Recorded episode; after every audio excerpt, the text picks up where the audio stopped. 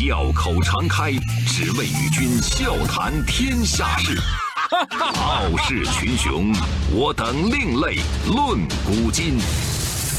江山炫美，风流人物尽在其中。湖河西江，百川流水总向东。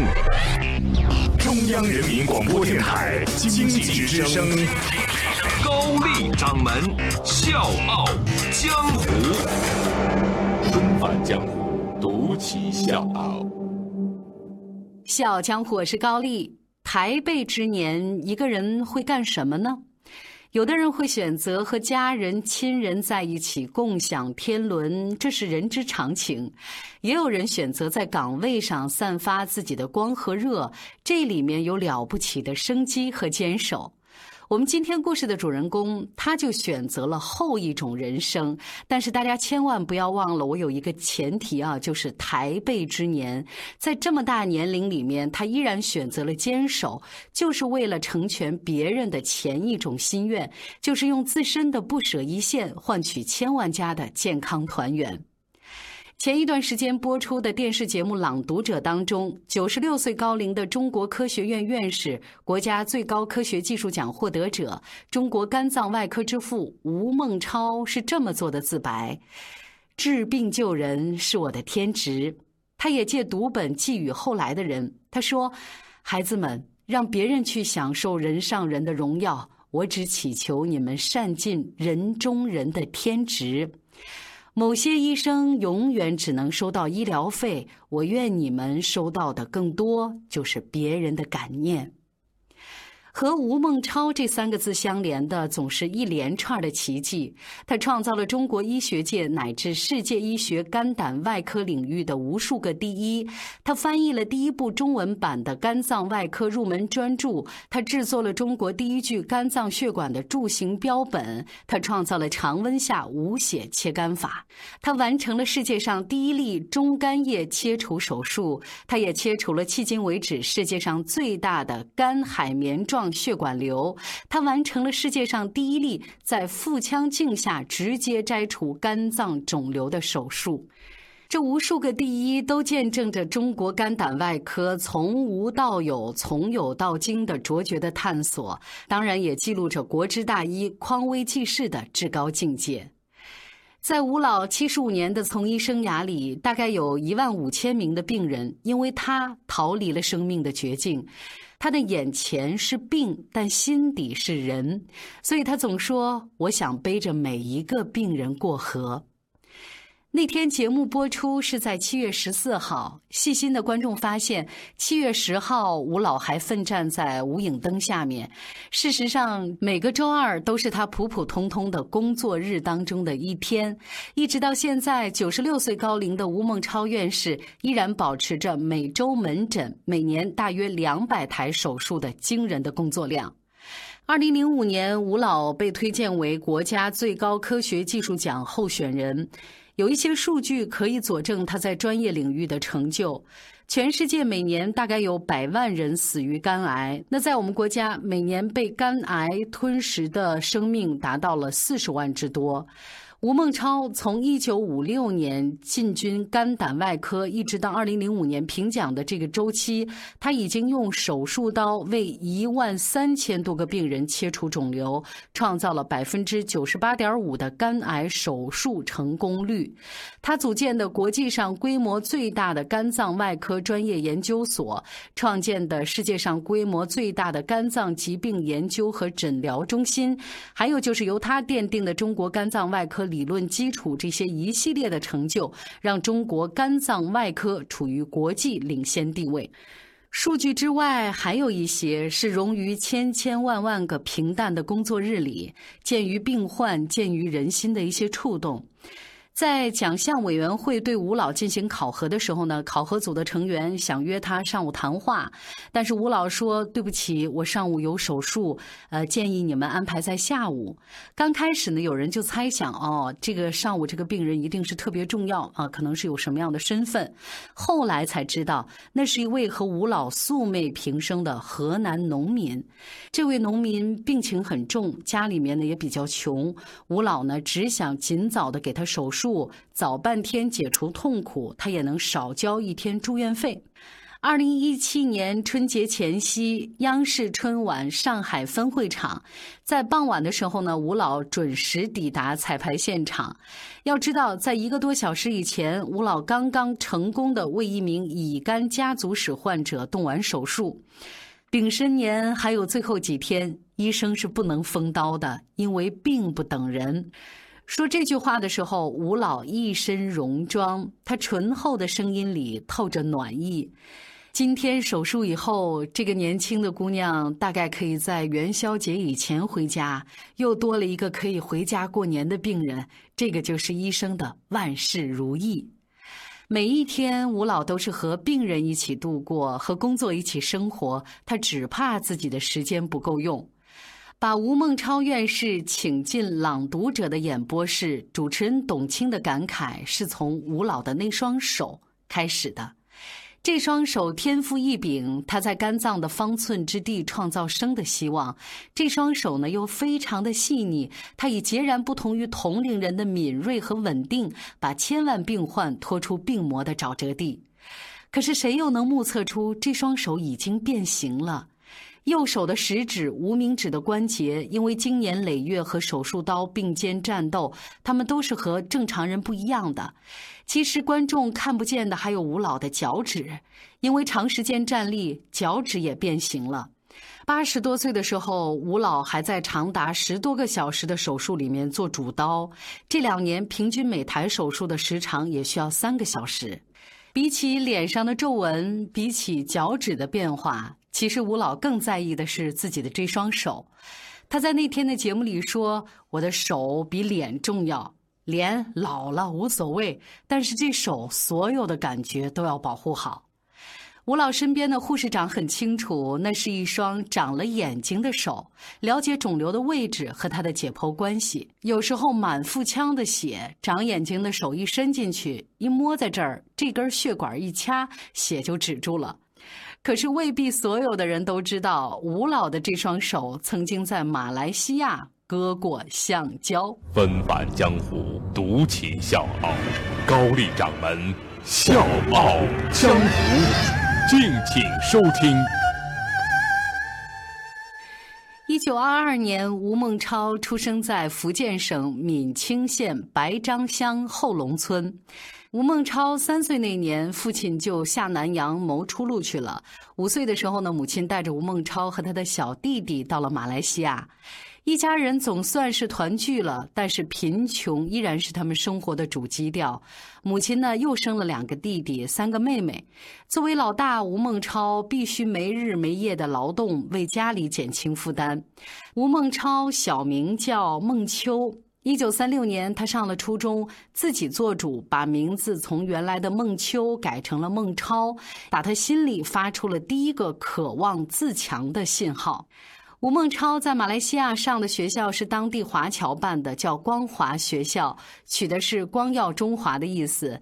孙中山题写了校名，而且写下了校训：“求知求义最重实践，做人做事全凭真诚。”祖国在那个时候正在被侵略，学校里的课程也变了。华侨教师给学生们讲祖国、讲正义、讲国内的英勇抗战，讲得热泪盈眶。少年吴孟超呢是初中的班长，按照当地的习俗呢，学校和家长要出资让毕业生呢聚一次餐。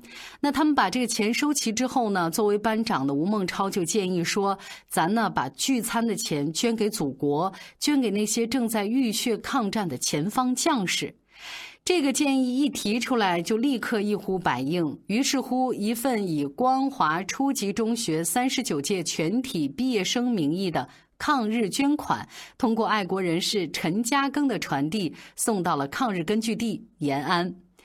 那个时候，吴孟超就下定决心，我必须回国，我必须报效祖国。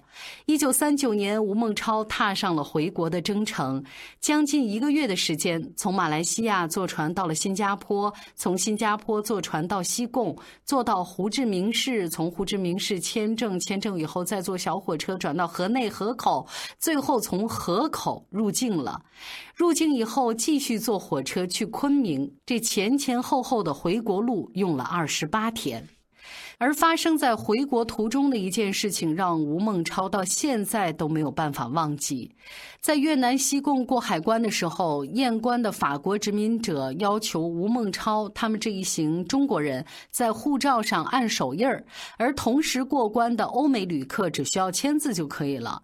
吴孟超当时就质问那个验关员：“为什么不让我们签名？我们会英文，会中文，会写自己的名字。”当时这个法国人就吼着说：“黄种人签什么字？你们是东亚病夫！”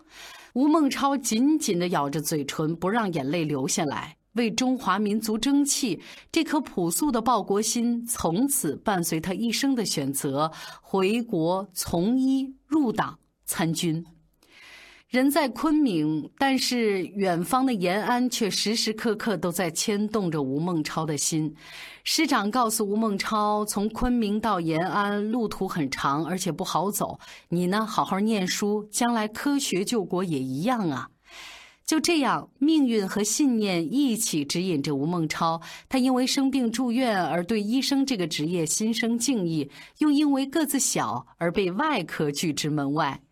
但是最终，解放军华东军区人民医学院附属医院外科主任郑宝奇的慧眼识人，还有就是恩师求法组的带教指点，吴孟超呢是在一九五六年提了主治医生，之后呢确立了肝脏主攻的方向。求法组当时就跟他说：“现在肝脏外科还不行，中国还没有人专门搞这个。”在那天《朗读者》节目当中，吴孟超用一句话就轻轻地带过了自己在肝脏方面六十多年的时光。他说：“因为中国也是肝病大国，死亡率很高，那个时候肝脏没人敢开，所以我就攻肝脏做标本研究，然后慢慢的做临床，以后就建立起了肝胆外科。”他说这番话的时候，语言非常的平实，但过往的学术记录和新闻报道都讲述了中国肝胆外科的艰苦卓绝。比如说，中国没有肝脏血管模型，吴孟超呢受到荣国团摘取世乒赛冠军的启发，用物美价廉的赛璐璐啊，这个赛璐璐就是人造塑料，亲手制作了大量肝脏血管模型。比如，他带领学生一起创造的肝癌手术之后五年存活率，由二十世纪六七十年代的百分之十六上升到八十年代的百分之三十点六和九十年代以后的百分之四十八点六。再比如，他从来不挑病人，不但是九十多岁还要做手术，而且再危重的病人他都照单全收。那天的朗读者现场请来了吴老曾经的病人甜甜。看电视，我们很难想象那个风华正茂的姑娘，在十四年以前是一个辗转很多家医院都被限定了时间的重病患者。当时甜甜肚子里的肝脏肿瘤有足球那么大，很多医生给她的建议就是，除了肝移植，你没有其他的办法。肝移植费用非常的高，走投无路的时候，这姑娘和她的家人到了上海，向吴孟超求助。吴老发现这姑娘的肿瘤是可以切除的，肝移植呢不是百分之百必须的。二零零四年，吴老已经八十二岁了。那个时候，一些年轻的同事就劝他说：“吴老这么大的瘤子，人家都不敢做，您要是做了，万一出个事儿，您的这些好名誉那就没有了。”吴孟超说：“名誉算什么？我不过就是一个吴孟超嘛，治病救人是我的天职。”吴老从来不会告诉病人时间，很多时候，辗转找上吴孟超的患者已经是病入膏肓，而且这里面还有一些被其他医生画上了最后大线，也有这样的人。即便再绝望的人坐到吴孟超面前，都不会听到什么治不了啊、不好治啊。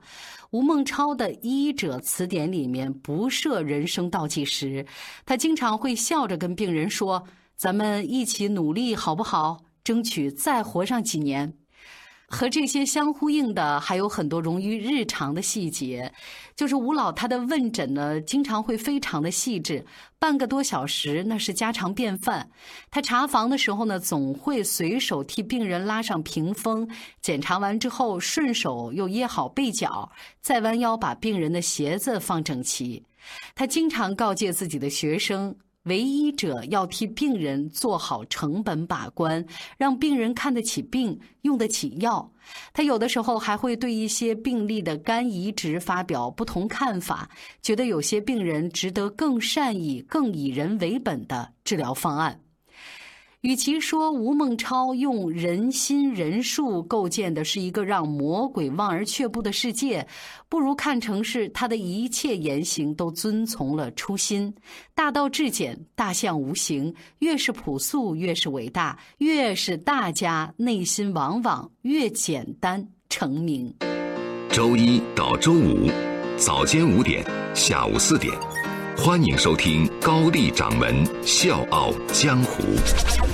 请在公众微信搜索“经济之声笑傲江湖”，记得点赞哦。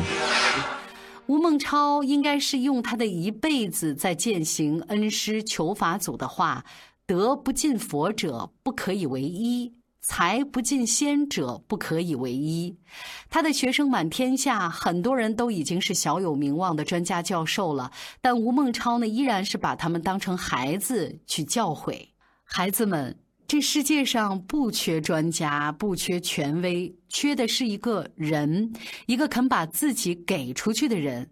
当你们帮助别人的时候，请记得，医药是有时穷尽的，唯有不竭的爱能照亮一个受苦的灵魂。如果一定要找出九十六岁的吴孟超负过哪位病人啊，就是辜负的负，有，真的有这么一位，但是只有这一位。就是吴孟超的父亲。我父亲呢是胆囊结石、胆管结石，后来是黄疸去世了。我自己是学这一行的，不能给我父亲医治，所以我很痛心。有一次，吴孟超向组织请示，回了一趟马来西亚。他说：“那次我到坟上去看他们，在爸妈的墓前，我说：‘爸爸妈妈，我已经为国家做了一点事情，现在工作还是很好。’”我想为国家做了点事儿，这样说来也算对得起爸妈了。成为一名医者也是一个苦行僧的过程。吴孟超甘之如饴，不舍昼夜。他甚至说，倒在工作当中也是一种幸福。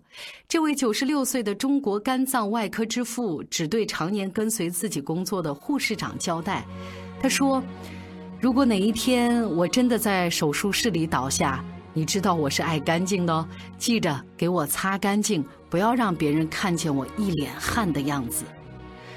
国之大医终会得到很多人的感念，留在人们心底的将会是他在手术台上叱咤风云，是他对病人的春风十里，更是他眼神当中的清澈透亮。小江我是高丽，明天见。情未了，